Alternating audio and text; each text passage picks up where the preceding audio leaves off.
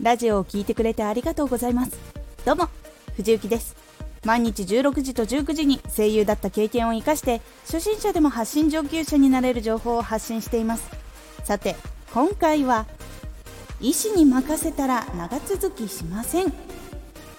これを最後まで聞いていただくと意識で続けるのは大変というお話です。少し告知させてください。YouTube もやってます。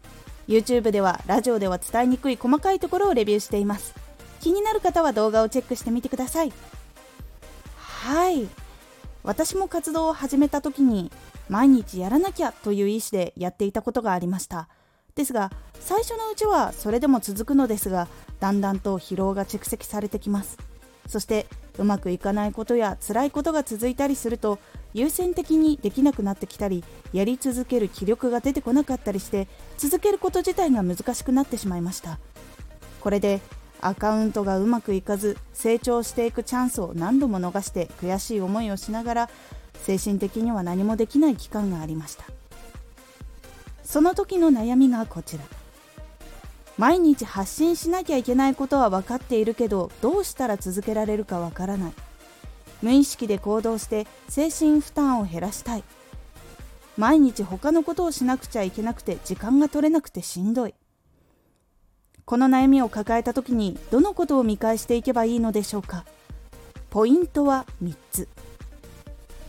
発信者として活動すると考えているなら発信を人生のやりたいことにして続ける。最初は辛くても毎日続ける。続け続けて無意識化するようにする。発信者として活動すると考えているなら発信を人生のやりたいこととして続ける。発信者として活動していくと考えている人でちょっと隙間時間で活動していこう。できたらいいやと思っている人は少し考え方を変えてみてください。自分が人生でやりたいことだから本気で叶えようと。出社の満員電車車の渋滞遅く寝て眠いのに辛い中起きる朝の生活。何をしても伸びないネットの仕事。そういうのを自分でもっとたくさんの人に検索してもらって自分が発信しているとたくさんの人に出会えて仕事が舞い込んできたりということは考えたことはありませんか？このことを実際にできている人がいるのだからやり方を間違わなければ最短でその生活に近づけると思いませんか？なので自分の将来の生活を変えるために人生のやりたいことの方を力を入れて取り組むようにしましょう。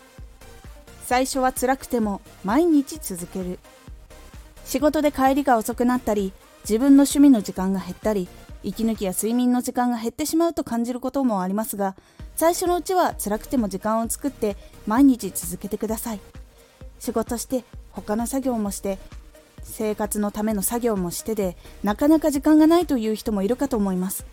その人は実際に作業する時間以外に他の作業も少しでも進めることができると少しでも効率よくなります。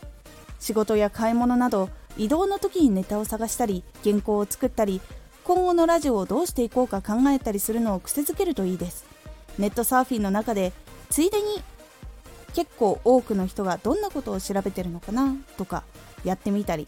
そういう小さなことで自分の中に蓄積していってネタをわざわざ探しに行かなくてもいいという時が出てきますのでやってみてください。続け続けて無意識化するようにする。忙しかったりしんどかったりすることもありますがその中で工夫をして活動を続けていくとだんだん無意識に行動できるようになります。意識的だったらやらなきゃなって気持ちになって負担が大きいのですが帰ってきてパソコンやスマホを出していつものように原稿を収録して投稿するという行動ができるようになります。そして小さい結果が出てもどんどん大きくなっていくのが目に見えてくると楽しくなってくるので続けるモチベーションにもなってきます。なのでぜひ続けてみてください。いかがだったでしょうか？意識的に仕事をすると何があっても続けられなくなりますが無意識のことは何があっても必ずやるので続けていく中で負担がかなり減ります。そして必ず進んでいきます。なのでぜひ毎日続けてみてください。今回のおすすめラジオ。舌のトレーニング方法。舌にフォーカスを当ててトレーニングの方法をご紹介しています。滑舌が気になっている方にはおすすめです。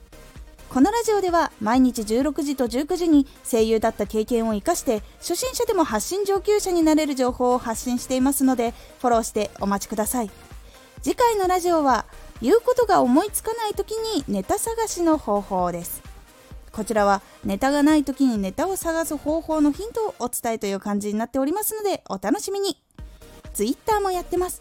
Twitter では活動している中で気がついたことや役に立ったことをお伝えしています。是非こちらもチェックしてみてね。私も意識的にやっててしんどいと思ったことがありましたが今は起きたらすぐ原稿もしくは収録をするということになっているので毎日これをするのが当たり前っていう感覚にもなっているので作業する時気持ちが楽になってきました。今回の感想もお待ちしています。ではまた。